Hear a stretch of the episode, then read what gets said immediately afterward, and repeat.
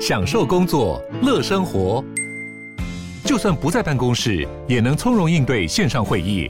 HP Dragonfly 透过专业的 HP Presence 设计，内建降噪及会议快速键，搭配清晰的 Bang & Olufsen 音效，增强音讯及视讯功能。HP Dragonfly 顶级商务笔电，采用 Windows 11专业版，让您在会议中享有最佳的视觉和听觉品质。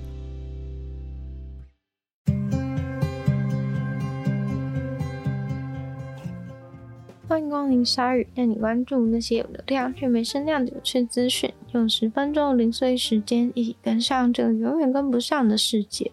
在英国的一个寒冷的星期一早晨，一位两个孩子的妈妈一如往常的载了两个女儿去上学以后，就带着宠物史宾格犬去河边散步。遛狗的过程中，还跟相遇的其他狗主人打过招呼。后来还在户外静音且没有开镜头的状况下加入了远端会议。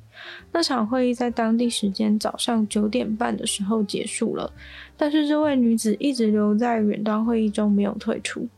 过没多久之后，史宾格犬威罗就被发现在附近游荡。女子的手机被留在了河边休息用的椅凳上，然而女子本人却消失得无影无踪。这个四十五岁的妈妈从那天以后就再也没有了消息。警察宣称，他们不认为这起消失的事件很可疑，希望大家不要乱传谣言。但是显然，附近的人都因为她无故消失，害怕到不敢独自靠近那个区域。女子时常到那个河畔遛狗，最后看见她遛狗的人也觉得她看起来完全没有异状。最后一个看到女子的人是在早上九点十分，发现她手机留在椅凳上，狗狗在附近，本人已经消失的时候是九点三十五分，会议才结束五分钟，这中间也才过二十五分钟的时间，却一点线索也没有留下。警察初步怀疑最有可能的，当然就是女子掉进了河里面，但是狗狗全身都是干的，感觉有点不太合理。只是所有的其他监视器证据都证明女子并没有离开河岸边的区域，附近的居民都对于警方安慰性的说辞产生不信任感。人真的不可能就这样突然消失，而真相到底是什么呢？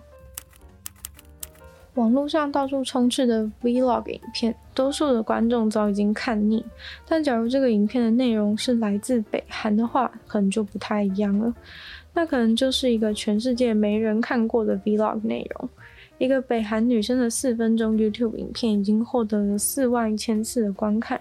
影片中可以看到她从冰柜里面拿出了好几支冰棒，在相机前面展示给大家看。女生说：“这个是牛奶口味的，包装上面的图案好可爱。”她用英文跟大家介绍，还用手指指着动物图案微笑的脸庞。另外一个跟大家分享的是蜜桃口味的，她最后选择的是一个冰淇淋甜筒。她还说她是第一次吃，然后这个饼干非常的好吃。其实这个女生已经上传了好几部不同的影片，她的 YouTube 频道叫做 Yumi Space，只要搜寻的话呢就能够找到。频道是创立于去年的六月。这是近一两年来少数几个在北韩所创立的社群账号。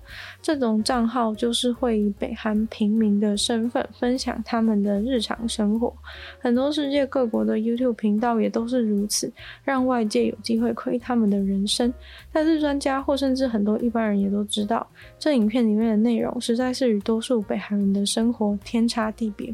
比较有可能的情况是，这个 Yumi 应该是高官的亲戚，有幸呢来饰演这个 YouTuber 的角色，来帮助北韩重新塑造他们在海外的形象，也就是所谓的政治宣传。影片中让人感觉到，似乎是有意让外界认为北韩是一个跟世界其他地方类似的观光客友善国家。优米的影片被大家认为是一场准备得非常完善的大戏，由北韩政府在幕后主导。这不需要什么太困难的证明，因为北韩人民根本没有办法上网，就连特权人士拿到的手机也都是经过政府改造过、充满限制的版本。所以这个女生能够拍影片，还能够拥有 YouTube 账号，然后还能够把影片上传到网络上，简直是天方夜谭。另外呢，其实还有一个是十一岁的北韩小女孩 YouTuber，目前她拥有两万订阅，甚至在影片中用英国腔的英文拿着《哈利波特》的书，说她最喜欢看的书就是这本。但是明明北韩强烈禁止任何西方文化书籍、电影。而且它背景中的房间也很引人注目，简直就像拍戏一样准备好的标准儿童房，有地球仪、粉红色玩偶，书架上有书本和相框，还有粉红色的窗帘。两个 YouTuber 都不约而同的去过了北韩的游乐园或是水上乐园玩，里面的路人看起来也都玩得非常开心。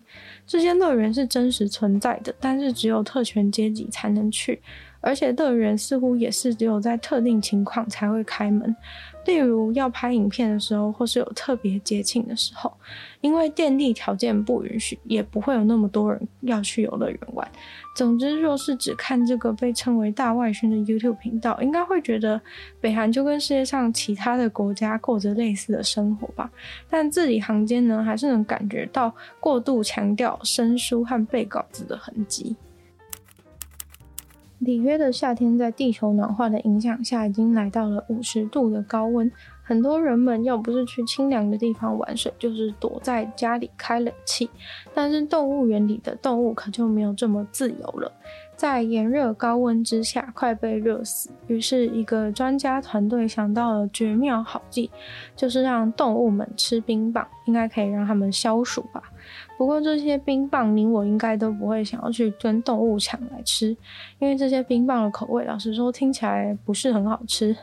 这些冰棒由于是为动物园里面的肉食动物所准备的，因此尽是些血淋淋的风味，像是鸡汁血口味、绞肉含血口味，或单纯就是血的口味。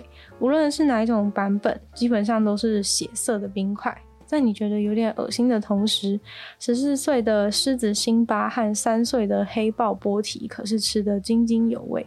动物园的生物学家表示，这是动物园的福祉计划。除了这次精心设计的血味冰棒之外，平时也会在他们一成不变的动物园生活当中安排一些有趣的活动，增加生活的丰富度。这次的冰块让动物们都非常开心，除了带给他们一点清凉的体验以外，他们还会花很多时间在舔食血味冰块，所以对于游客来说也是一种很有趣的观察。舔的时间长，也有机会让更多游客都看见。灵长类动物的话，吃的冰就比较符合人类口味的，水果、牛奶、冰淇淋，甜甜的，大家应该都很喜欢。草食动物则会吃蔬菜口味的冰棒，有可能是里面放了南瓜或是红萝卜口味的。多补充冰块的水分也对防止动物中暑很有帮助。直播主在平台上面直播，假如有粉丝想要支持喜欢的直播主，就会花钱抖内。但是透过平台抖内，终究是会被平台抽成。于是日本近期有一个很有创意的实况主，在户外直播的时候，就在买饮料的时候选好自己想要喝的饮品之后，按下行动支付的选择键，并用手机清楚拍下支付用的 QR code。于是喜爱他的粉丝们就在荧幕前争先恐后的抢着付钱。还好他想要买的不只是一瓶而已，用各种不同的行动支付，各买了好几瓶不同的饮料。另外，除了饮料的自动贩卖机以外，还有地瓜和零食的各种贩卖机，也都可以适用这种方法。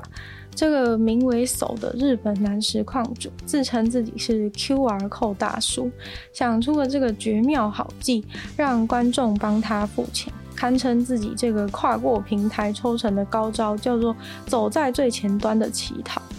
而且不管哪一种行动支付，还真的都有人使用，证明了这些五花八门的付款方式不是虚设的，非常有趣。